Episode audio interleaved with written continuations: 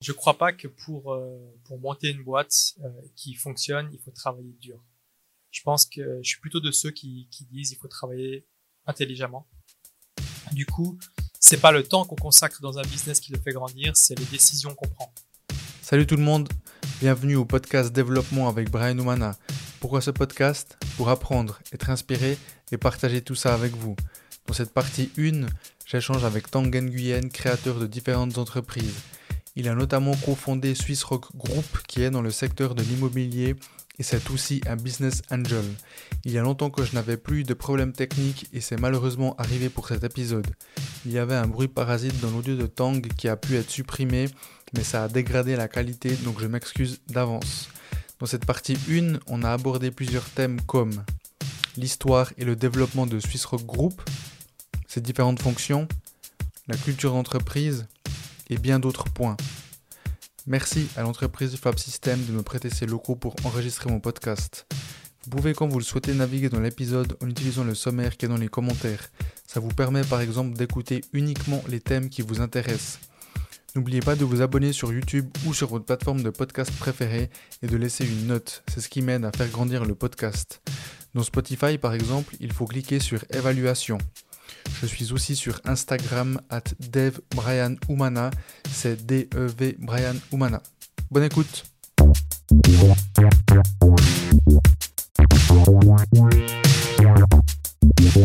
Salut Tang. Salut Brian. Merci de t'être déplacé jusqu'à Neuchâtel. Merci pour l'invitation, c'est gentil. finalement, tu allé en Valais aussi pour un podcast dernièrement. Donc, euh, Exactement. Donc je, fais, euh, je fais Neuchâtel maintenant. T'enchaînes les, les différents cantons. Exactement. Et d'ailleurs, on en parlait en off. Est-ce que tu peux, euh, est-ce que tu peux raconter pourquoi euh, tu souhaites ou tu veux faire euh, un podcast par mois? J'ai toujours été quelqu'un qui, qui apprenait par l'action.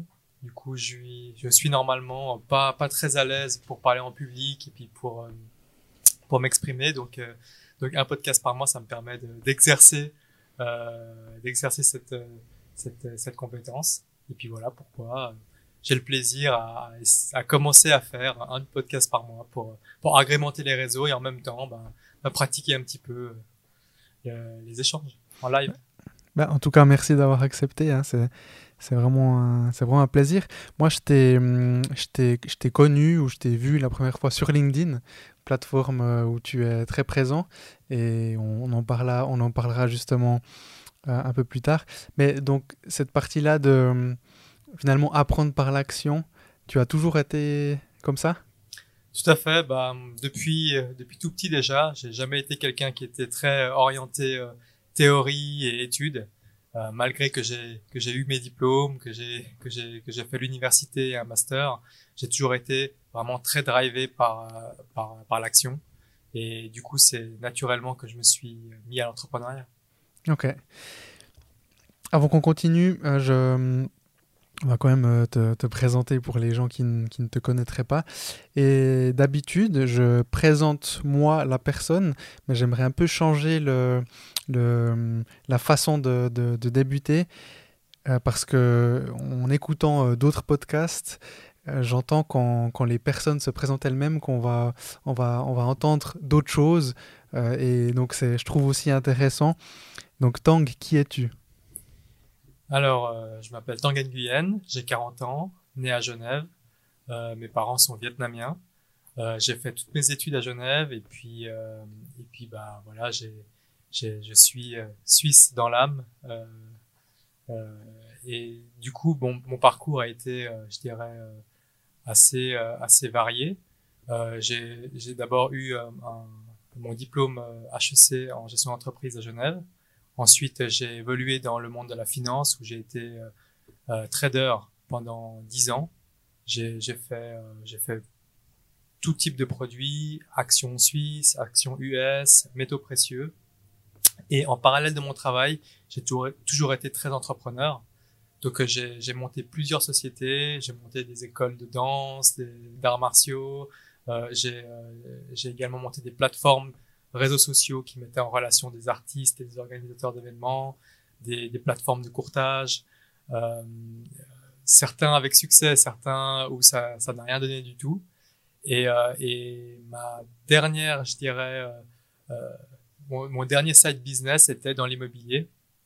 je faisais du développement immobilier pour moi-même lorsque j'étais trader métaux précieux en, 2000, en 2012-2013 et j'ai commencé à développer ben voilà un terrain avec avec euh, deux maisons que, que j'ai surélevées, euh, euh, rénovées.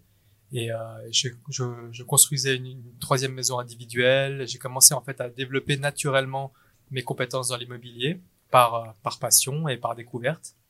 Euh, j'ai fait moi-même la direction de travaux, j'ai j'ai moi-même fait l'approvisionnement des matériaux, je suis moi-même allé dans les magasins pour pouvoir acheter ces matériaux et comprendre euh, comment fonctionnait les isolants, les, les, les, différentes qualités des matériaux, pour quel prix.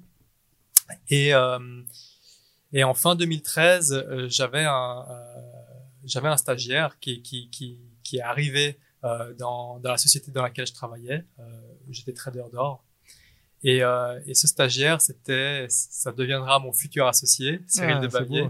On a échangé, euh, voilà, on a échangé beaucoup parce qu'on avait du temps. J'étais en night shift et du coup, euh, du coup, on avait du temps à passer ensemble. Lui, il voulait monter un business qui était, qui était plutôt une application dans le foot. Et, et moi, vu que j'avais l'expérience du réseau social, ben, on a échangé là-dessus sur, sur voilà les, les, les mon expérience, les conseils ou, ce que je lui recommandais pour, pour démarrer, etc. Et petit à petit, ben, on a, ben, on s'est bien entendu au niveau, euh, au niveau euh, énergie, euh, entrepreneuriat, et je lui ai dit, mais écoute, euh, t'es, tu fais un petit peu d'immobilier. Il, il, faisait à ce moment-là du courtage immobilier, mais il démarrait. Il terminait ses études également, et puis moi, ben, j'avais mon petit développement immobilier, et on a commencé à échanger, et puis on s'est dit au bout de au bout de, je crois, trois mois euh, à, à, échanger tous les soirs presque, euh, bah, pourquoi est-ce qu'on montrait pas une, une société euh, de rénovation dans l'immobilier? Moi, je sais comment faire de la direction de travaux. Je pourrais, on pourrait très rapidement bah, avoir des, des projets avec son réseau. Et naturellement, on a monté Swiss Rock en fin 2013. Et, et de fil en aiguille, ça, ça s'est développé très vite. Donc, euh, donc on a, on a eu d'abord, on faisait d'abord des rénovations de salles de bain. Ensuite, on, on posait des cuisines, mais tout en sous-traitance. Et, euh, et, petit à petit, euh, bah voilà, on a gagné la confiance de certains clients, dont un, un de nos clients qui était Xavier Canonica, qui était notre meilleur client et qui deviendra un an plus tard notre associé. Mais, mais voilà, il nous donnait de, de, de, plus en plus de projets. Il était satisfait de, de, bah, de la, de la réalisation euh, et de la qualité. Et du coup, au bout d'un an, ben, on a dit à Xavier, bah, on sait que tu veux monter ta boîte également, pourquoi tu nous rejoins pas? Et puis voilà, le, trio a vraiment démarré, ben voilà, en, en, 2014. On a on a appris euh, vraiment sur le tas parce que ni Cyril euh, ni moi ni Xavier un petit peu était était, était passionné d'immobilier mais il n'avait pas fait ses études dans l'immobilier il, est ni ingénieur ni architecte mais on a on a vraiment appris de fil en aiguille à comment manager et puis euh, et puis et développer euh, ce business de rénovation. Et, euh, et en 2015, on a eu des opportunités de pouvoir construire des, des, des parkings souterrains ou des maisons et, et, du coup faire le pas à l'entreprise générale était, était est devenu assez naturel et assez opportunistique. Donc on a ouvert l'entreprise générale en 2015 et on a commencé, bah voilà, à, voilà, à développer l'activité, à, embaucher des, des, directeurs de travaux, euh, des chefs de projet. Euh, ça, ça a commencé à grandir. On, on, a gagné en compétences avec les avec les collaborateurs qu'on engageait. Et, euh, et de fil en aiguille, bah, pour la faire assez rapidement, pour, pour te laisser poser aussi plus de questions après, parce que sinon je peux continuer comme ça une heure. Euh, on a on a on a développé, on a verticalisé en fait la chaîne de valeur parce qu'on a vu que plus on remontait cette chaîne de valeur, bah, plus on avait de pouvoir de décision euh, euh, et, et, plus on pouvait euh, gagner en valeur ajoutée. Donc du coup, on a on est passé de de rénovation à entreprise générale à société de développement immobilier. Euh, on, on, faisait du courtage également, de, de biens de rendement, et on a également fait du courtage bah, de biens en vente sur plan, et puis de biens en ancien. Ensuite, on a également monté un pôle architecture, Et, et finalement, il y a un an et demi, on a monté Swiss Rock Asset Management, un fonds immobilier, enfin un véhicule immobilier de, de, biens industriels, voilà, où on fait l'asset management. Mais donc, donc qu'est-ce que parce que tu as, quand même euh, voulu dire un fonds immobilier. Euh, donc on entend quoi par euh, un, un, fonds immobilier dans ce, dans ce cas précis? Alors, en fait, Swiss Rock Capital Holding détient plusieurs, plusieurs sociétés. Et chaque société, je dirais, est soit une SPV immobilière, soit une société de service. dans les sociétés de service, on a, bah, euh, comme je t'ai dit, euh, l'entreprise générale, euh, la société d'architecture, société de développement, société de, de, courtage. Et puis, on a Swiss Rock Asset Management, qui est, un, qui est une, société de gestion de fonds. Et, et, cette société a des véhicules, plusieurs, plusieurs véhicules. Là, pour l'instant, on en a un qui, qui, est, qui est phare, qui est Swiss Rock Industrial Opportunities. C'est un véhicule qui, euh, qui achètent des biens euh, euh, industriels à développer, qui sont voilà, qui, qui où, il y a beaucoup de, de, de, de surfaces locatives à, à, bâtir. Et puis, et puis nous, bah voilà, on fait, on fait la gestion de, de, de ce véhicule, on lève des fonds avec auprès d'investisseurs pour, pour augmenter l'actif sous gestion.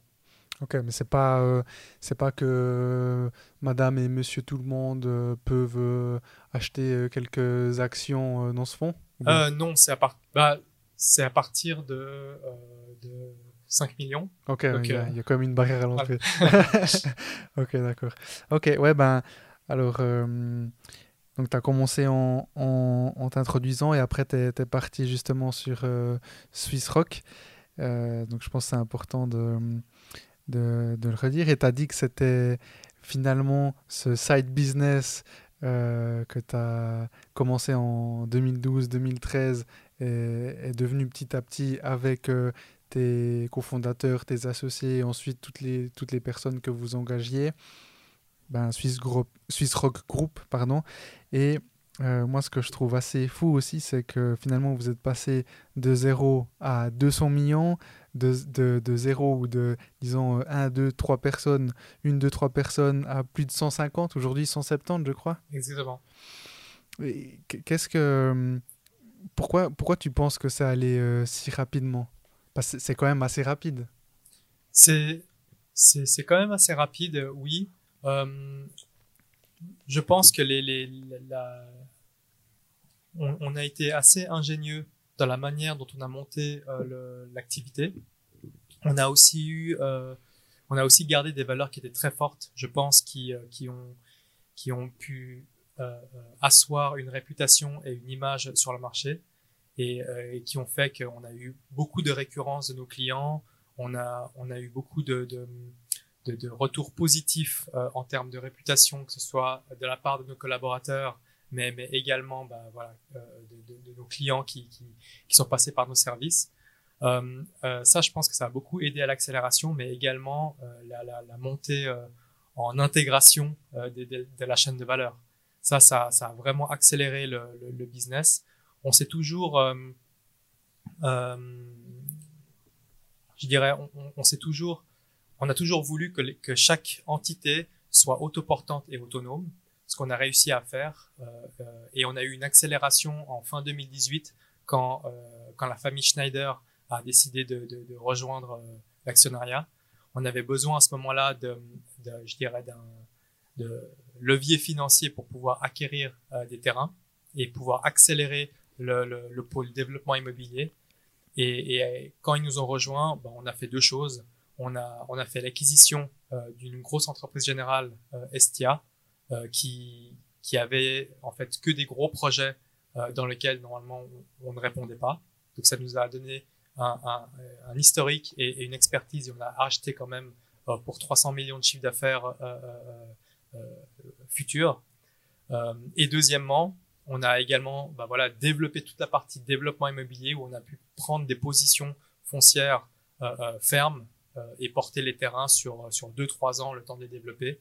Et ces et ces développements là ont rapporté également pour toutes les entreprises euh, du, travail. Donc on a eu cette accélération en, fin 2018. Et euh, une autre accélération, je dirais, a été en, en 2020, enfin 2019-2020 à la période Covid, où euh, on a vu qu'on avait une culture assez agile. Je pense que ça, ça a fait mouche sur le marché parce que quand bah, le marché s'est gelé à cause du Covid, on est, on est, on est resté assez, assez dynamique euh, sur le marché. Euh, et, euh, et on a eu justement à ce moment-là, il y avait une, une grosse euh, perturbation en termes de, de, de, de, culture, de mindset. Les, les, les, les, personnes sur le marché ne savaient plus qu'est-ce qu'elles voulaient faire. Il y avait toute la remise en question du Covid qui est arrivée. Et, et euh, c'est pendant cette période-là que j'ai commencé justement à, à, à, communiquer sur LinkedIn. C'était difficile pour moi euh, de, de, pouvoir fédérer une culture euh, euh, à distance. Et du coup, je me suis dit, bon, bah, LinkedIn, pourquoi pas? Euh, Ça nous permet d'asseoir nos valeurs, de parler de manière indirecte à tous mes collaborateurs. Et, euh, et au bout de, de, plus d'une année de, de LinkedIn, bah, je trouve que, que, ça, que ça a bien marché. Euh, on a, on a multiplié par 10 le nombre de CV qu'on qu recevait euh, par mois. Les gens qui nous rejoignaient étaient déjà filtrés, adhéraient à nos valeurs. Et ça a vraiment euh, accéléré la, la partie euh, recrutement et euh, culture d'entreprise. sachant qu'au début, bah, voilà, je passais beaucoup par des chasseurs de tête, je passais beaucoup par, par, par, par les, les, les plateformes, JobUp, etc. Et, et c'est vrai que depuis qu'on a, qu'on a vraiment travailler sur la culture, les valeurs, la communication interne et la communication externe à travers, à travers LinkedIn, ça a boomé. Dans un marché qui est pénurique en talent, mm -hmm. euh, et, et, c'est le gros challenge en fait de l'industrie euh, de la construction. Bon, on a pu se démarquer et puis on a attiré des, des, des personnes qui, qui aujourd'hui, euh, ben voilà, on est extrêmement content de la culture en interne. Il y a, il y a très très peu de turnover. Je crois qu'on a moins de 4% de turnover. Et, euh, et chaque mois, bah, je fais un onboarding d'une dizaine de personnes euh, tous les mois depuis euh, depuis euh, depuis six mois. ouais, ok. Bah, en tout cas, je pense que dans, dans ce sens-là, vous êtes un exemple à suivre parce que finalement, la, la, la, pénurie des, des, des talents, des, des, des, gens en général, elle est, en tout cas, moi, je, je, la, je la vois chez nous, mais je la vois aussi dans un peu tous les, tous les secteurs tout cas avec les personnes que je parle et qui sont dans différents secteurs d'activité, euh, aujourd'hui c'est compliqué et on parle de, tu sais, aux États-Unis euh, de, Great Resignation. En français, ça fait quoi La, grande. Euh, comment Le grand départ, quelque chose comme ça. Donc, où as vraiment les, les gens deviennent sélectifs aussi et ils partent. Je ne vais pas dire pour un rien, mais aujourd'hui, c'est beaucoup plus facile de, de, de, de partir de l'entreprise où on est qu'il y a, je sais pas, 10 ans, 20 ans? Complètement. Tu, tu, tu, trouves facilement. Et puis, donc je pense que je pense que c'est intéressant de voir ce que, ce que vous faites. Et dans ce que tu as dit, il y a, y a, pas mal de points euh, euh, que je trouve intéressants. Donc le, le premier, j'aimerais euh, revenir sur donc, votre développement par acquisition. Mm -hmm. Donc il y a eu une croissance organique. Exactement. Il y a eu une croissance organique et une croissance externe. Euh, la croissance externe était par l'acquisition d'une entreprise générale qui était qui avait des projets qui étaient plus gros que nous, c'est-à-dire mhm. Estia euh, en fin 2018. Euh, on, on l'a fait pour pour deux raisons. Pour pouvoir asseoir euh, notre euh, notre réputation sur le marché, comme quoi on était capable de prendre des projets qui étaient beaucoup plus gros que ceux que ceux qu'on avait en moyenne. Parce qu'avant Suisse Reconstruction faisait uniquement des, villas individuelles euh, ou mitoyennes et, ou des petits immeubles de, voilà de, de, de 10 logements. Alors que Estia bah voilà il y avait il y avait des il y avait des projets à 50 100 130 millions euh, dans, le portefeuille avec une équipe qui avait l'habitude de faire du gros projet. Donc euh, donc c'était intéressant pour nous d'acquérir cette cette expertise T'as dit STIA, c'était 2018 environ? Oui, oui. Et puis, euh, donc, avant cette acquisition, on n'a étiez... fait aucune acquisition euh, externe entre temps. Ok. Et vous, vous êtes arrivé à. Alors, on était, on était 60, 60 70 personnes euh, à, à, ce moment-là. Et l'acquisition d'Estia nous a augmenté de 20 personnes à peu près, 20-30 personnes. euh, et c'était très très enrichissant en termes d'apprentissage parce qu'on n'avait pas du tout la même culture euh, que, que l'entreprise qu'on avait qu'on avait acquise et, euh, et pas du tout les mêmes procédures. Euh, ben si je devais le refaire, je le referais différemment. Ce serait un petit peu plus, euh, euh je dirais, euh, décisif sur sur la manière de fonctionner. On a voulu laisser flotter un petit peu pour voir comment comment ça ça s'imbriquait. Ça s'imbrique pas si on laisse flotter. donc donc ça nous a beaucoup appris. Euh, également sur la partie process méthodologie, bah en fait on se on se sous-estimait parce que ce qu'on a remarqué c'est que quand on a commencé à faire l'intégration, c'est que finalement bah notre process était était top même si on faisait des plus petits projets, notre culture était top euh, euh, euh même si on faisait pas euh, tout comme il faut. Et et et petit à petit en fait la culture de Swiss Rock a complètement pris le dessus sur sur Estia. Et, voilà, le, le, personnel a évolué également. Euh, on aurait pu, je dirais, accélérer la, fusion euh, euh, si on avait eu un petit peu plus d'expérience. Maintenant, on l'a, mais on, aurait, on a quand même gagné, je pense, pas mal de parts de marché ainsi. On, s'est crédibilisé sur le marché et aujourd'hui, bah, depuis que, depuis depuis qu'on a acquis Estia, on, a gagné de plus en plus d'appels d'offres, de projets qui étaient de plus en plus gros. Donc ça prouve que la stratégie quand même d'image et, et euh, sur le marché a fonctionné. Et Estia qui ne s'appelle plus Estia aujourd'hui ou toujours Estia? Alors Estia et Swissrock ont fusionné euh, bah, ouais, récemment, il y, a, il, y a, il y a six mois. Ah d'accord. Okay. Euh, pour devenir uniquement Swissrock Construction. Okay. On a volontairement laissé les deux marques euh, pendant pendant une période et quand on a vu que la marque Swissrock Construction avait une, une assise qui était qui, qui, était, qui était confirmé sur le marché pour, pour répondre à des gros projets, on a dit ça fait pas sens de garder les deux marques et on a tout transformé en Suisse Construction. Et comment est-ce que tu évalues euh, bah justement la notoriété? Euh, Je pense que c'est bon, très euh, comment dire on peut pas vraiment l'évaluer de manière de, de, de manière statistique mm -hmm. mais c'est vrai que quand on va défendre une offre sur le marché et puis et puis bah, les les, les, les, maîtres, les maîtres d'ouvrage en face, ils disent, ah, mais qui, qui va le, qui va le, le réaliser? C'est Swiss Rock ou c'est SIA? Et du moment où ils nous posent plus cette question et, et qu'ils savent que Swiss Rock c'est SIA Mm. et, et que c'est la même chose, bah, du coup, là, on se dit, bon, bah, ça fait plus de sens de garder. Ok. Et donc, Swiss Rock euh, était uniquement à Genève. Donc, euh, à cette période-là, 2018, Estia, c'est, elle, est, elle est basée où? C'était aussi à Genève. Aussi à Genève, ok. Voilà. Et aujourd'hui, en termes de succursale ou, ou filiale, j'ai vu qu'il y avait une euh, filiale à, en Pologne, c'est juste? Tout à fait, oui. On a ouvert euh, euh, en 2018. Euh, également, c'était un petit peu l'année où on, où on s'est lâché. Grosse année. Exactement. On, on, a toujours, on, on, a toujours essayé de comprendre comment, quels étaient les, les gros goulots d'étranglement du, du secteur. Donc, de la construction d'abord et euh, en 2021 de la partie investissement immobilier qui, a un autre, euh, une autre grosse thématique. Mais pour la partie construction, euh, on, on, savait que euh, la préconstruction était la, est la clé en fait, le goulot d'étranglement euh, du marché. Le fait de pas suffisamment se préparer en amont lorsqu'on démarre un projet, c'est c'est là où, euh, où, tous les problèmes arrivent par la suite en exécution. Donc du coup, euh, avoir euh, dans le groupe euh, le, service architecture était clé.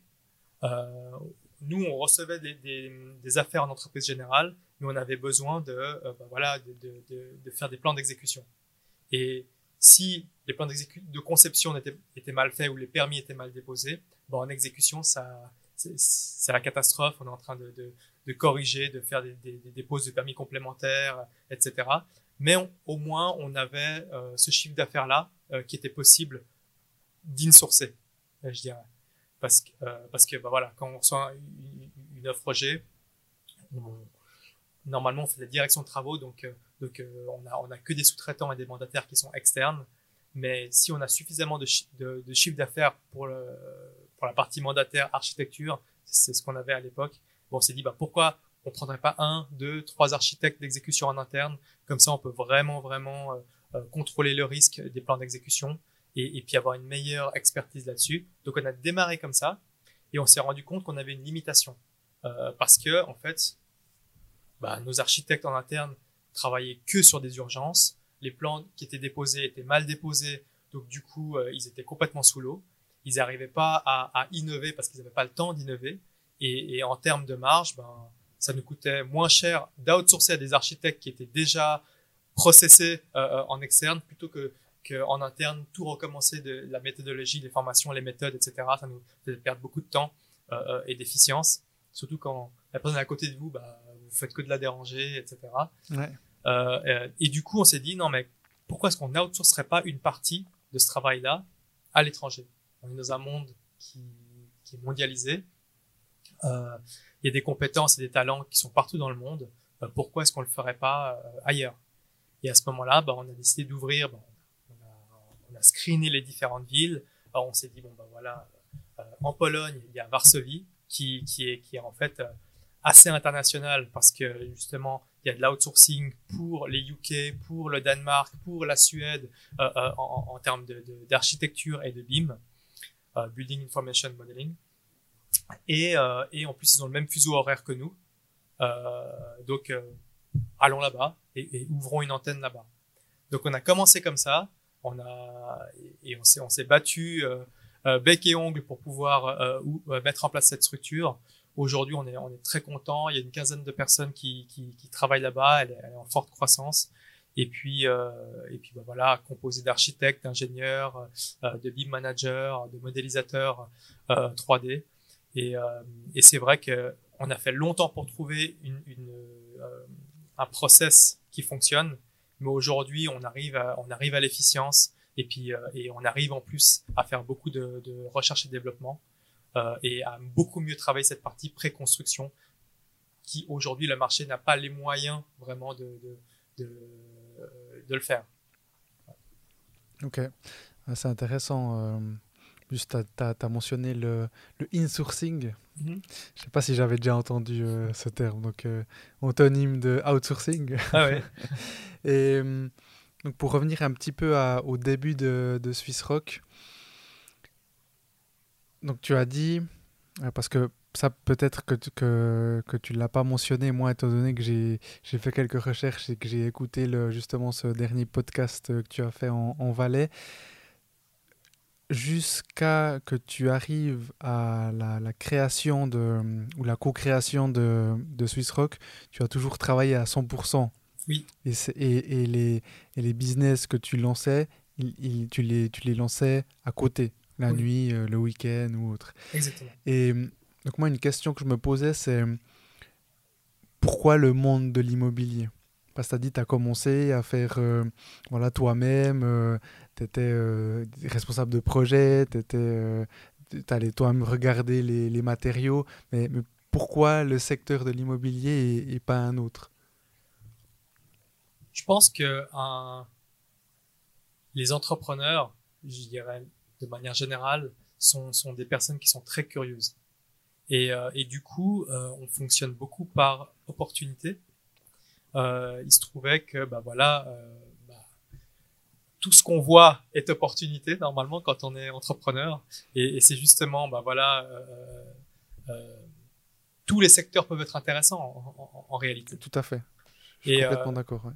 Et, et, et, du coup, bah, c'était c'était un hasard où bah voilà, je me promenais sur le web, et je, je, je j'avais même pas de capital à, à cette époque-là parce que j'avais tout investi en bourse.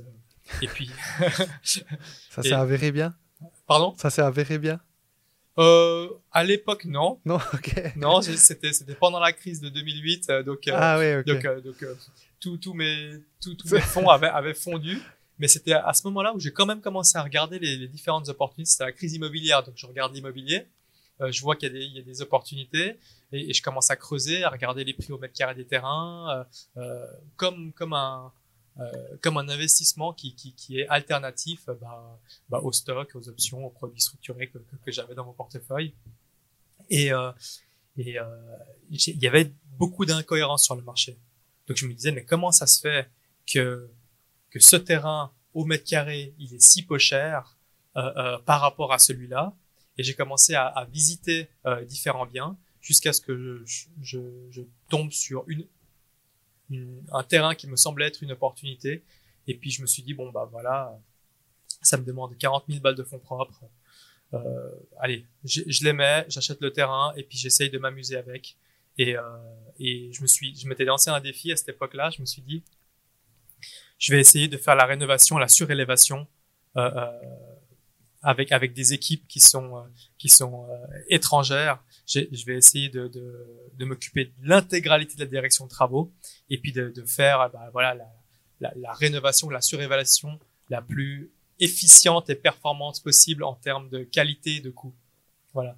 Donc je m'étais lancé ça en, euh, en défi et pendant une année, euh, j'ai tout appris euh, sur sur les matériaux et la, et la construction.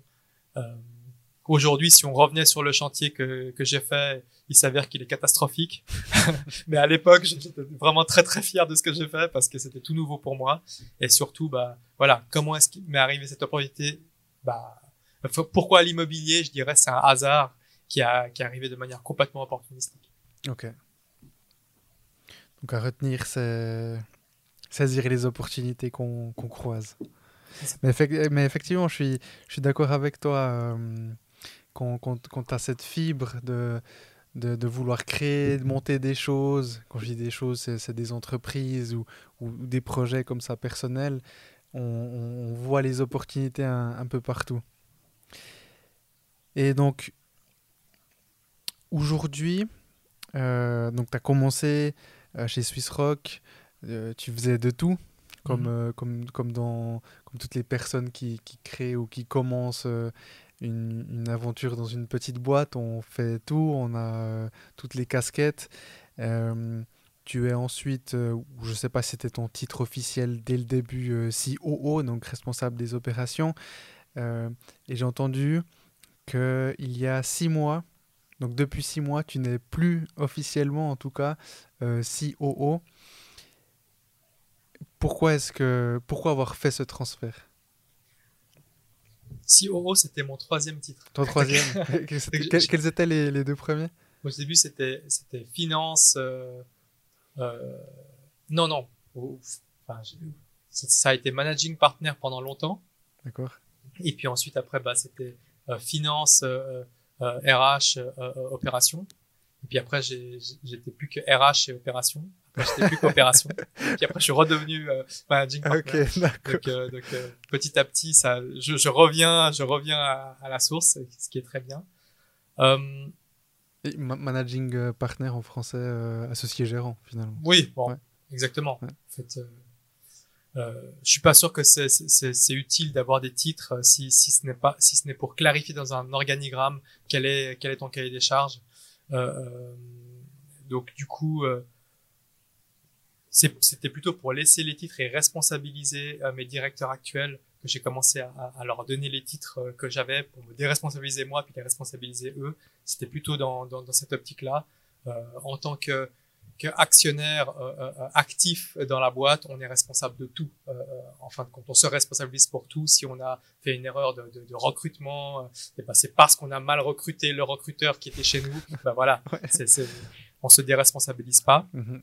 Mais euh, je dirais cette curiosité entrepreneuriale, je pense que c'est la clé de tout parce que j'ai été, euh, j'ai été passionné par les opérations quand j'ai commencé à, à, à m'intéresser vraiment, à mettre en place les process, à regarder les différentes plateformes, les différentes méthodologies, à regarder comment fonctionnaient le, le, le, les différentes boîtes, entreprises générales, développement dans le monde, quels systèmes ils utilisaient. Je me suis passionné par la partie opération, mais également par la partie financière, la partie marketing, euh, euh, la partie IT un peu moins, mais, mais, mais parce que j'avais déjà un petit peu un pied dedans euh, avant, donc, euh, il y avait pas grand chose de nouveau.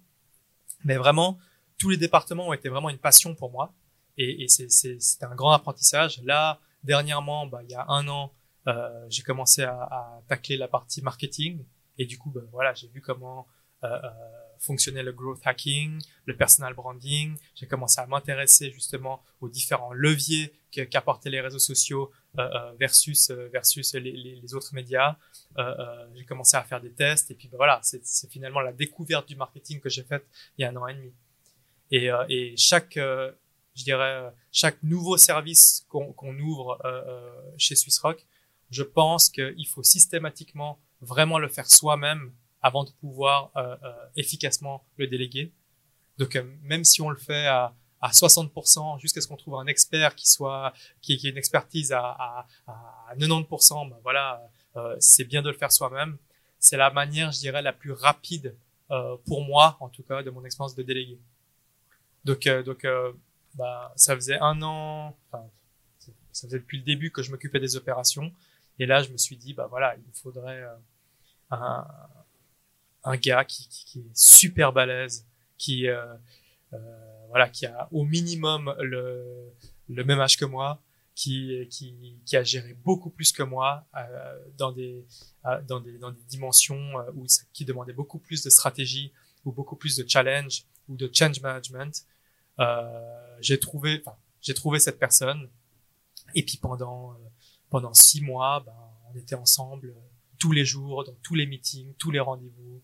Euh, bah, je lui disais qu'est-ce que t'en penses? Et, lui il apprenait de, la partie euh, historique avec moi et euh, jusqu'à ce que bah, voilà il soit de plus en plus autonome et, finalement qu'il apporte beaucoup plus de valeur ajoutée que moi dans, les opérations. Je trouve que c'est c'est important d'entendre ce que tu dis. Euh, donc, tu vois, là, là, on sent bien qu'il n'y a, a, pas d'ego. Tu vois, par rapport à ce que tu as dit. C'est-à-dire que tu, tu reconnais que, qu'aujourd'hui, lui va ou a apporté plus de valeur ajoutée que toi. Et je pense que c'est une des clés pour déléguer aussi. Mm-hmm. Et pour pas vouloir euh, tout euh, materniser ou, ou paterniser, paternaliser ou paterniser, je sais pas comment on dit. Euh, et ça, c'est ça, c'est important à mon avis. Euh, et j'aimerais, j'aimerais rebondir sur euh, sur ce que tu as dit par rapport à, au fait de qu'en premier, il faut faire soi-même pour pouvoir bien déléguer. Mm-hmm. Mais qu'est-ce que tu penses de euh, tu sais, on dit souvent, enfin, par exemple, je, de, de tête, tu connais Gary Vee? Oui. Voilà, ben, sauf erreur, ça fait un moment que je l'écoute plus trop, mais euh, avant, en tout cas, il disait souvent qu'il fallait pas trop se prendre la tête avec les choses qu'on ne sait pas bien faire, mais qu'il fallait capitaliser sur les choses qu'on sait bien faire. Parce mmh. qu'au final, si, si, tu veux, euh, disons que tu n'étais pas bon dans, dans, dans, quelque chose et, et tu t'acharnes à essayer d'apprendre cette chose alors que tu pourrais engager une personne qui sait déjà faire cette chose ou qui aime faire cette chose ou qui l'a fait mieux que toi, et toi tu vas plutôt te concentrer sur la chose euh, dans laquelle tu es déjà fort et où tu peux justement capitaliser. Mmh. Donc, euh, quand toi tu dis que, que, que, tu, tu trouves, en tout cas c'est comme ça que tu as, as, évolué euh, dans, dans Swiss Rock, faire la tâche ou l'activité avant de déléguer, est-ce que ça veut dire creuser et devenir un, un, un expert ou c'est uniquement, entre guillemets, comprendre l'activité pour au moins pouvoir en parler avec la future personne qui, qui viendra Pour moi, il y a un sweet spot. Donc, euh, donc euh, et, il y a également la taille de l'entreprise qui, euh, qui, qui fait que les, que les décisions sont, sont, sont, différentes. Quand on a une petite boîte et puis qu'on a, on a peu de ressources et du coup on doit être extrêmement sélectif sur le talent, on doit faire pour moi, on, on, doit arriver justement à une connaissance minimale euh, du service ou de l'activité pour pouvoir trouver la bonne personne à recruter et pouvoir déléguer en ayant justement un, un, un, contrôle interne qui soit euh, euh minimal et efficace. Euh, je donne un exemple. Euh, si si vous n'y connaissez rien à, à, la finance ou bien à la comptabilité ou à comment est-ce que on, on, émet un bon de commande, euh, une facture, euh, comment est-ce que c'est comptabilisé en compta grand livre ou en compta tiers, euh, comment est-ce qu'à la fin, bah voilà, sont, sont décomptées les différentes marges, les coûts, la, la, partie comptabilité un peu plus analytique pour pouvoir comprendre comment fonctionne la partie contrôle de gestion. Je dis pas qu'il faut qu'il faut devenir un contrôleur de gestion ou un expert comptable diplômé. Je dis juste qu'il faut comprendre le flux euh, euh, et, et, le temps que ça prend de pouvoir le traiter pour pouvoir évaluer l'efficacité ou la, la, la capacité ou la compétence de la personne à, à, qui on l'a délégué. Du moment où on a, on a ces bases-là, on voit si la personne est, est, est forte ou si elle fait n'importe quoi. Et, et, du coup, bah, moi, je pense que ça, c'est, c'est un raccourci. Ça, ça fait gagner énormément de temps parce que de se mettre dedans, d'essayer de le faire soi-même, ça prend pas beaucoup de temps. C'est, euh, c'est peut-être euh, trois mois à galérer dans les factures, à comprendre, à regarder le, chiffre en bas à droite, puis dire mais pourquoi est-ce que, est-ce que j'ai, pas de cash euh, et, et, de galérer avec avec avec cette partie cash jusqu'à commencer à, à, à l'intégrer, à, à comprendre. Et ensuite, on engage quelqu'un qui, qui, commence à gérer le cash et on va pouvoir lui donner l'historique nécessaire et pouvoir bah, bah, voir si, si elle est compétente pour pouvoir euh, le gérer. On gagne énormément de temps. Et, euh, et, je vois beaucoup d'entrepreneurs qui sont fainéants. Euh, euh au bout d'un moment, on devient fainéant. même moi, hein, quand, on commence à, déléguer, déléguer, déléguer et à, ne plus être exécutant dans, les différentes tâches, on, se dit c'est plus facile, bon, on va engager un mec, il va s'occuper de ce problème pour moi et, puis terminer mais on voit que on perd en performance, on perd en visibilité, on perd en efficacité, et, euh, je trouve que, bah voilà, au final, sur le moyen terme, on perd du temps. Donc, je pense qu'il y a une base minimale à, comprendre avant de devoir le déléguer. Ça prend pas si long que ça, mais je vous donne un exemple. Euh, bah, vous montez une entreprise, je sais pas, d'architecture. Euh, ça vous prend combien de temps pour savoir combien de temps euh, ça fait pour, pour, pour créer des, un modèle 3D euh, et puis vous asseoir derrière un architecte et regarder combien de temps ça, lui prend. Franchement, ça prend, ça prend deux semaines. Mais par contre, bah, ça vous donne les capacités et, et, et la, la, la, conscience de savoir, de, de faire le, le, le, je dirais le, filtre entre les, entre les bons et, et, les moins bons. Et juste ça, ça change tout dans, dans la croissance de votre boîte. Donc moi je pense que Gary oui, quand quand on pèse 300 millions et puis qu'on et puis qu'on investit dans dans dans, dans, dans, toutes les, startups des, États-Unis, eh ben oui, franchement, euh, si euh, s'il investit dans une startup qui qui est dans dans dans les crypto, fintech, Web 3 et puis qu'il est en train de développer euh, une nouvelle plateforme en, en, décentralisé, bah oui, on va laisser les bons faire. Donc, ça dépend comment on interprète en fait ce qu'il dit. Mais moi, je pense que, bah voilà, qu'au départ, lui aussi a, a tout fait jusqu'à ce qu'ils grandissent et puis qu'ils et puis qu'ils valent, je sais pas, moi, 50 millions. Où là, il, il, il, prend des brutes de chez brut. Il sait que, que, que les gars, c'est déjà des, des stars dans leur domaine. Et là, on a moins besoin de contrôler. Ouais, c'est marrant, j'ai un ami qui, qui, me dit beaucoup ça, euh, lui qui il le suit depuis longtemps aussi, il me disait mais il, a changé de discours quand même parce que aujourd'hui c'est comme tu dis, aujourd'hui lui il a derrière lui une, je sais pas moi une équipe de 30 personnes qui le suivent constamment et après il va dire euh, publier tous les jours sur toutes les plateformes, ah ouais. euh, du contenu, 4 vidéos par jour, puis mon pote il me dit bah, c'est facile pour lui quoi. mais donc je, te, je, te, je te rejoins. Mais je trouve intéressant, je trouve intéressant ce que tu dis. Euh, surtout parce que tu l'as fait. Donc, tu vois, c'est pas que de la théorie. Et puis, euh, donc maintenant, ma question, c'est bah, co comment est-ce que tu le faisais quand tu étais euh, trader et euh, à côté? Donc, ça veut dire que tu bossais tous les soirs, tous les week-ends, et ça pendant X temps? Bon, moi, je suis, je suis pas, je crois pas que pour, pour monter une boîte qui fonctionne, il faut travailler dur. Je pense que je suis plutôt de ceux qui, qui disent il faut travailler intelligemment. Du coup, c'est pas le temps qu'on consacre dans un business qui le fait grandir, c'est les décisions qu'on prend. Et, euh, et euh, du coup, euh, je, moi, je, je, je, ressens pas cette période où j'avais double emploi pendant pendant presque deux ans euh, à plein temps euh, que comme un poids. C'est comme si euh, bah, aujourd'hui, c'est comme si je travaillais autant que quand j'avais un, un double emploi. C'est simplement que, que bah voilà, j'avais j'avais dit à mon employeur voilà j'ai un autre business qui n'a rien à voir avec le trading euh, ça va pas impacter justement mon efficacité et ma performance euh, dans mon travail. Est-ce que tu m'autorises à, pouvoir euh, à pouvoir le faire? Il m'a dit oui. Euh, il se trouvait que voilà bah, pendant pendant mes pauses pendant voilà en début de journée ou en fin de journée et eh ben bah, je, me faisais quelques devis, boum, j'envoyais, je disais aux clients bah, que, que, je prenais mes rendez-vous ou mes calls pendant, ma pause déjeuner, etc. Et puis c'était c'était assez fluide, assez efficace. Donc ça m'a, c'était pas vraiment un, un, poids pour moi en fait. Ok, ok. Et quand est-ce que tu as décidé de partir et de te consacrer à 100% euh, dans Swiss Rock?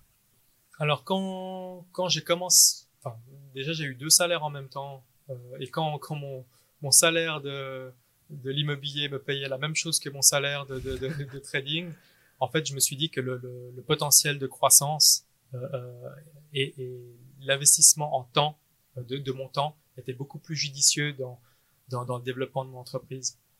Donc quand j'ai vu qu'il y avait vraiment ce, ce,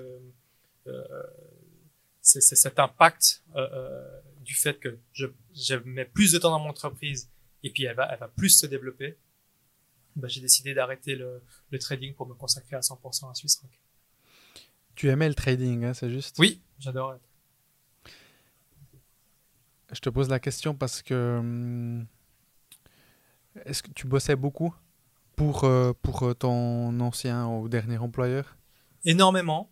Euh, parce que oui, parce que j'ai en fait euh, pareil, hein, le trading, c'est peu importe le, le nombre d'heures que, que tu bosses, il y a que le résultat qui compte. Mhm. Mais euh, mais là du coup quand tu quand tu dois développer des, des, des algorithmes, quand tu dois suivre le marché, quand tu dois tu, tu dois battre le marché avec avec justement ta stratégie, bah, tu fais que de renouveler ta stratégie sans cesse. Euh, c'est peut-être un petit peu ça aussi qui m'a essoufflé, qui m'a donné envie d'aller voir euh, euh, quelque chose d'autre, parce que euh, je, je, renouvelais sans cesse ma stratégie, et, et, et euh, parce que en fait toutes les trois semaines le marché bougeait, il y avait toujours une raison pour pouvoir modifier la stratégie, et du coup j'avais pas l'impression de bâtir un, un, algorithme ou une stratégie qui, qui se renforce avec le temps. J'avais plutôt l'impression de dire bon bah euh, je change complètement de, de, je vais à gauche, je vais à droite, je vais à gauche, je vais à droite, non, je reviens à gauche, je reviens à droite, et puis du coup, c'est frustrant de pas sentir qu'on construit quelque chose qui, euh, qui voilà, qui, qui, devient de plus en plus solide avec le temps. Et contrairement à l'immobilier, où je suis arrivé dans une industrie où tout allait euh, au ralenti, c'est hyper lent. Bah voilà, si s'il y a, y a quelque chose qui est mal fait en rénovation, bah on le refait mais, euh, au final, ben voilà, l'actif se, se, valorise, ça va lentement. On a le temps de faire euh, trois autres projets, quatre autres projets en même temps, le, temps, le temps que ça prenne.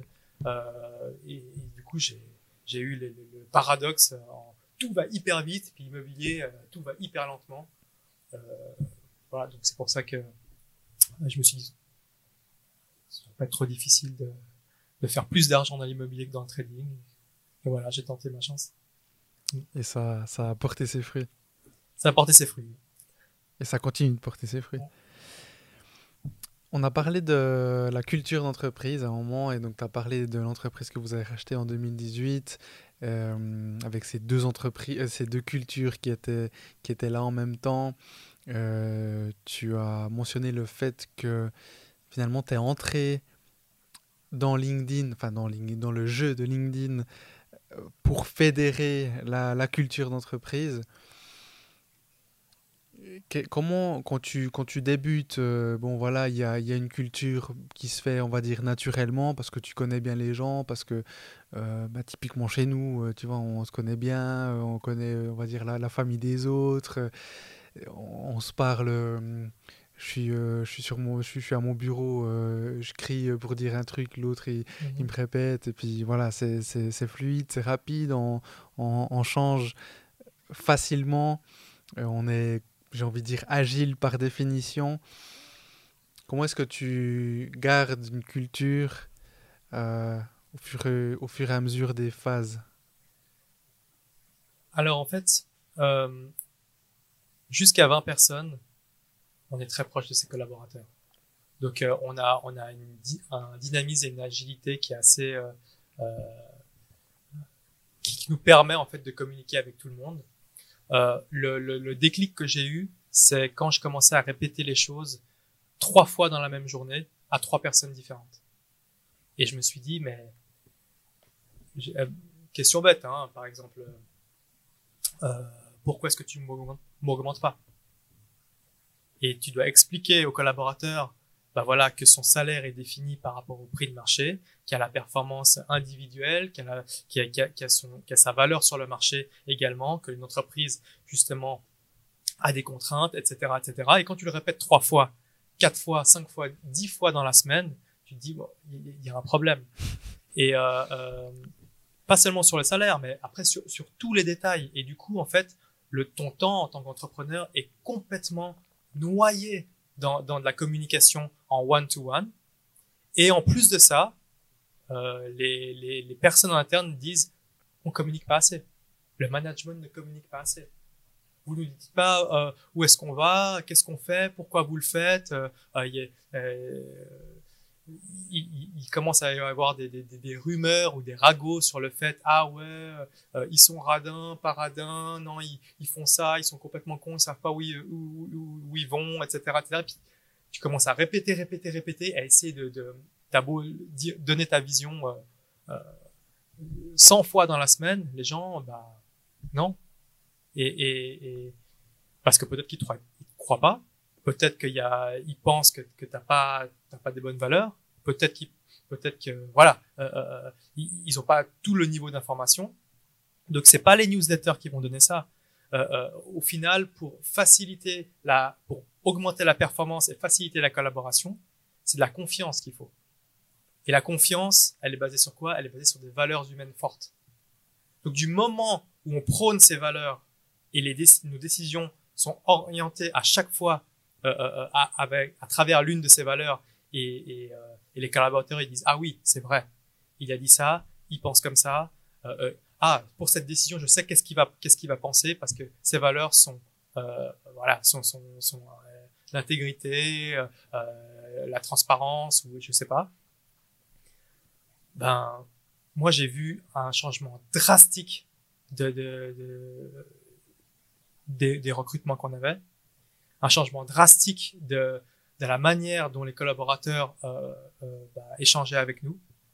On, va dans une, salle de conférence, bah, tout le monde est souriant et, tout le monde a, déjà un état d'esprit qui, est beaucoup plus constructif. Moi, j'ai vu un gros impact euh, en termes de performance euh, opérationnelle. Et, les personnes qui correspondent pas aux valeurs, bah, on, voit tout de suite. On voit tout de suite qui c'est qui qui, n'est pas dedans ou qui n'est pas d'accord, etc., etc. Et de eux-mêmes, ces personnes-là partent, ou, de eux-mêmes, ils se sentent euh, tout de suite isolés, ou les, des, collaborateurs viennent vers moi et me disent ah mais tu sais, pas tout le monde pense comme toi. Il y a, telle, telle, telle, telle, telle, telle personne, c'est pas du tout ça hein, qui, qui.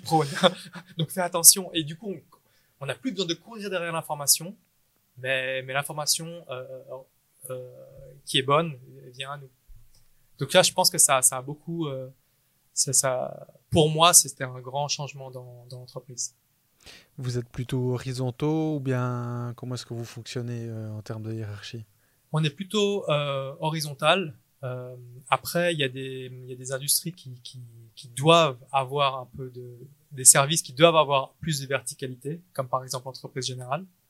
Euh, mais la plupart du temps, on laisse, euh, on est toujours sur les mêmes principes euh, en termes de culture, sur les mêmes valeurs, et, euh, et on, on, prône beaucoup, beaucoup la confiance.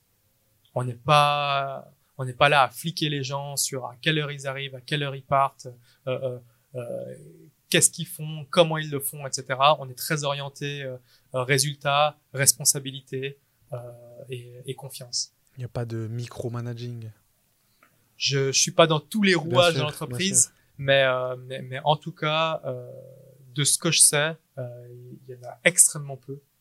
Euh, après, ben voilà, on, fait confiance, on regarde par rapport aux résultats. Si les résultats n'est pas au rendez-vous euh, au bout d'un certain temps, ben voilà, on, doit se séparer de la personne. C'est comme ça qu'on garde une entreprise performante. Mmh. Et je sais pas si on en a parlé, euh, mais tu as aussi cette, euh, cette casquette donc hors, bien aussi avec Swiss Rock de business angel, donc d'investisseur. Mm -hmm. Comment est-ce que tu vas Bon, déjà, est-ce que, est -ce que tu es activement à la recherche d'entreprises où investir? Et, hum, et, si oui, comment est-ce que tu choisis dans quelle euh, start-up investir? Est-ce que ça va que être dans le, secteur de la, PropTech ou bien tu regardes un peu dans, tous les domaines? Ah, bah, Tu vois, tu as parlé d'opportunités, de curiosité, donc euh, est-ce que tu sors un peu de, ce domaine et, tout d'un coup, si tu trouves un truc dans la food tech, euh, pourquoi pas? Ou bien quelles sont un peu tes façons de décider, de choisir? Alors, je différencie euh, l'investissement en private equity dans, euh, de Swiss Rock et moi personnellement. Ok, donc tu les fais euh, dans les deux, pour je, les deux. Je fais pour les deux. Ok. Et, et, et je dissocie la, la stratégie. Donc, euh, euh, dans Swiss Rock, euh, on, on, fait attention à, à, investir uniquement dans des, dans des startups euh, dans lesquelles on peut apporter de la valeur. Donc ça va être forcément lié euh, à l'immobilier. Et, euh, et nous tous, nous, tous, tous les associés, euh, nous, les quatre associés, dès qu'il y a quelque chose qui est lié à l'immobilier, c'est Swiss Rock d'abord. Et ensuite, si Swiss Rock ne veut pas le faire, eh ben, on peut le faire en perso. Voilà. Ça, c'est contractuel ou bien vous avez Non, non, c'est une règle qu'on qu s'est mise, mais, mais euh, je crois qu'il y, y, a presque rien de contractuel entre nous. okay. on, on, a vraiment une confiance qui est, qui est hyper forte. On se met des règles et puis euh, et puis on se fait confiance. Euh, on, on y va. Mais euh, et pour pour l'instant, ça a toujours euh, toujours bien fonctionné. Euh, donc Swiss Rock, c'est tout ce qui est immobilier, proptech et, et ça peut dériver à fintech. Mais on n'investit pas en tant qu'investisseur pour pour et on donne de l'argent puis on reste passif. Ça nous intéresse pas. Si on si on n'a pas de edge pour que la startup euh, puisse décoller ou, ou parce que vraiment puisse leur apporter quelque chose, eh ben, eh ben, ça nous intéresse pas d'investir de, dedans. Euh, après, est-ce on est très actif là-dedans parce que ben voilà, euh, on est passionné par l'innovation et les nouvelles technologies. Euh, tout ce qui se fait de nouveau, on regarde euh, et s'il y a une opportunité, on y va selon nos priorités. Et c'est vrai que ben voilà, on fait également beaucoup de venture building où du coup s'il y a on a un besoin en interne qui n'existe pas sur le marché, bon on décide bah, voilà d'embryonner le, le, le, le, le, projet chez nous et puis et puis et puis de le développer et pourquoi pas faire rentrer des investisseurs par la suite dans, dans ces projets-là. Donc après qui pourrait sortir en tant que spin-off ou autre ou bien Exactement. Exactement. Ou, ou, qui pourrait même rester dedans? C'est ça. Ok. C'est ça. Ouais. Ok. Et euh, pardon, pour la, la, partie privée, par contre, là, euh, je m'élargis un petit peu plus. Euh, bah, je, je, voilà, je, je, regarde ce qui m'intéresse, que je pense qu'il y a du potentiel. Ça, ça peut partir, comme tu dis, de la food tech, de la fintech. Euh, euh, J'ai également une, une, une, une fiduciaire qui s'appelle Experia. Oui, c'est juste, on l'a pas cité. Ouais. Voilà. Et voilà, bah, toute la partie fintech qui est reliée à ce domaine-là, bah, bah, ça m'intéresse beaucoup. Et, et, dès que je vois bah, une opportunité euh, où je ressens du potentiel. Surtout, le potentiel pour moi, il est ressenti quand c'est en mode startup, c'est pas forcément sur les chiffres, mais c'est vraiment sur euh, sur les, fondateurs. Euh, Est-ce qu'ils ont faim? Comment ils sont au niveau du mindset? Qu'est-ce qu'ils ont euh, réalisé auparavant? Où est-ce qu'ils se sont plantés? Comment ils se sont plantés? Et puis et puis l'énergie, le dynamisme, ça c'est un gros critère de sélection pour moi. Parce que finalement, les chiffres qui seront qui seront projetés par une, une start-up. Alors oui, bien sûr, tu peux, tu peux regarder un peu le, le passé, le, le, secteur euh, de la start-up euh, en question. Mais justement, je te, je te pose la question, c'est quand, même, quand même difficile de se projeter quand tu es une start-up alors que finalement, l'essence même de la start-up, c'est l'innovation donc tu vas dans un secteur qui n'est pas encore tout à fait abouti ou qui n'existe même pas encore. Donc, donc justement, c'est intéressant. Euh, tu dis que toi, tu vas même plus regarder l'énergie, euh, la niaque finalement de, de, de, de, des fondateurs ou du fondateur. Mais est-ce que tu regardes quand même un petit peu le... Euh, je sais pas, par exemple, est-ce que tu fais une veille ou est-ce que tu regardes un peu ce côté euh, factuel? Complètement. Donc là, le premier critère déjà, c'est les fondateurs, voir qu'est-ce qu'ils ont réalisé, leur, euh, leur esprit euh, euh, analytique, euh, euh alors leur, leur, soft skills bien sûr, mais, mais, euh, mais également leur, leur logique et puis leur stratégie et la manière dont ils réfléchissent. Ensuite, bah, bah, je vais forcément challenger le business model de la startup, voir euh, bah, dans, à quel problème ils répondent exactement, euh, dans quel marché ils sont entrés, quel est le potentiel euh, euh, euh du marché. Euh, je regarde, enfin, dans, la partie fondateur, je regarde également s'ils ont déjà dirigé des équipes ou, pas auparavant, voir s'ils ont cette capacité de change management, parce que je dirais le, la difficulté du marché, il est là-dedans. Euh, et, euh, euh, et ensuite, je regarde la, leur stratégie de monétisation par rapport, par rapport à, à, leur activité. Et puis, pour moi, ben, je reçois énormément de dossiers. Hein, pour te dire, je reçois peut-être, je sais pas, une, une, vingtaine de dossiers par, par mois. Ah ouais, okay. à travers à travers juste LinkedIn et, et, à chaque fois, je passe, je passe, je passe, je passe, parce que même, même avant d'avoir vu les fondateurs, euh, je trouve que le, le, les modèles ne sont pas pertinents. Enfin, moi, je trouve qu'ils sont pas pertinents. Peut-être qu'ils le sont, mais du peu que je vois, je dis non, mais ça, ça répond pas vraiment au problème. Ça, ça, ou ça, ça crée un autre besoin, mais ça répond pas à un, problème de fond. Euh, ou bien si je lis à Swiss Rock, je dis est-ce que, est-ce que Swiss Rock, bah voilà, est-ce que ça répond à un problème de notre société? Si oui, alors à quel niveau ça, ça, ça, ça, ça, le résout, et puis combien on est prêt à payer pour ça, et puis, et puis je challenge le modèle de, cette manière-là. Et souvent, si c'est, si je trouve la, la, la, l'entreprise intéressante, eh ben, je vais m'approcher d'elle, et puis je vais lui dire, ok, bah, bah, euh, t'as besoin de, de biens immobiliers pour pouvoir euh, créer tes MVP ou, euh, ou, ou, tes POC, euh, ou bien t'as besoin de tant de chiffre d'affaires, euh, je sais pas, moi, de plomberie, imaginons que c'est une société de plomberie euh, euh, innovante, euh, je dis bah voilà, bah, nous on a pour 10 millions de, de, de, de, de plomberie à dépenser dans les trois prochaines années. Je te donne 3 millions pour, pour que tu puisses faire, pour que tu puisses décoller. combien de parts de ta boîte tu me donnes Voilà. Je vais plutôt fonctionner comme ça et, et ensuite bah, vraiment l'accompagner en, euh, au niveau marketing, financier, euh, euh, opération, en, en, lui donnant les, les, les, le réseau qu'il faut pour pouvoir faire en sorte qu'il qu puisse se développer. Voilà. On est plutôt dans cette optique-là avec, avec SwissRock. Ok. Donc à retenir, euh, celui qui a la start-up de plomberie innovante, il peut te contacter. Voilà. Très bien, Tank. Bah, je te propose qu'on passe à la partie 2. Merci d'avoir écouté cet épisode et s'il vous a plu, pour m'aider à continuer, abonnez-vous à Développement avec Brian Oumana sur votre plateforme de podcast préférée et ou sur YouTube et n'oubliez pas de donner votre avis en le notant. Je vous donne rendez-vous le vendredi dans deux semaines pour la partie 2. Ciao ciao Yeah.